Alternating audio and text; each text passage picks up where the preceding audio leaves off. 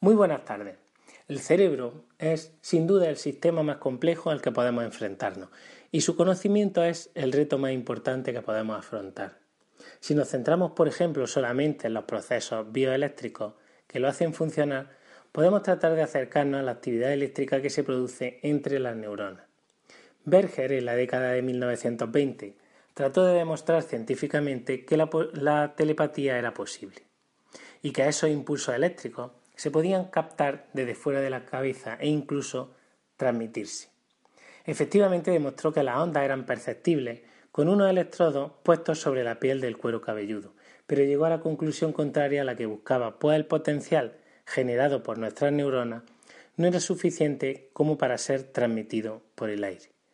Mucho se ha investigado desde entonces, y sin ir más lejos, a día de hoy ya es posible comprar en tiendas de gadgets, cascos o felpas que detectan los distintos tipos de ondas cerebrales y con ellas se pueden manejar juegos pues como por ejemplo drones o el sistema multimedia del ordenador.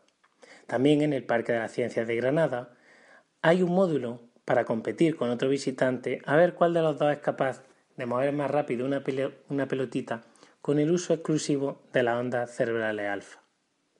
Un investigador del Departamento de Matemáticas de nuestra Universidad de Jaén, el profesor Almira, está investigando sobre el lenguaje eléctrico del cerebro a raíz de uno de sus hijos y nos ha mostrado cómo los actuales avances no van ya solo en la lectura de esos impulsos eléctricos que hay en el cerebro, sino también en el camino inverso. Un nuevo abordaje que se está haciendo de los trastornos neurológicos y mentales a base de neuromodulación, esto es, de la estimulación eléctrica transcraneal avances que sin ninguna duda serán aplicables en un futuro no muy lejano para pacientes con pérdidas cerebrales debido a accidentes, a enfermos de Alzheimer, ELA, a personas en coma para averiguar su nivel real de conciencia, etcétera, etcétera, etcétera.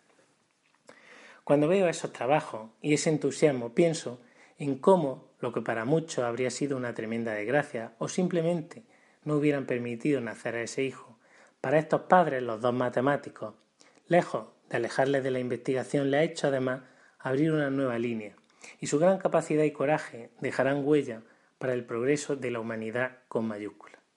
Un orgullo conocerlo. Recordemos que nosotros no elegimos las cartas con las que jugamos en esta vida. Hemos de jugar la mejor partida con las que nos ha tocado. Muy buenas tardes.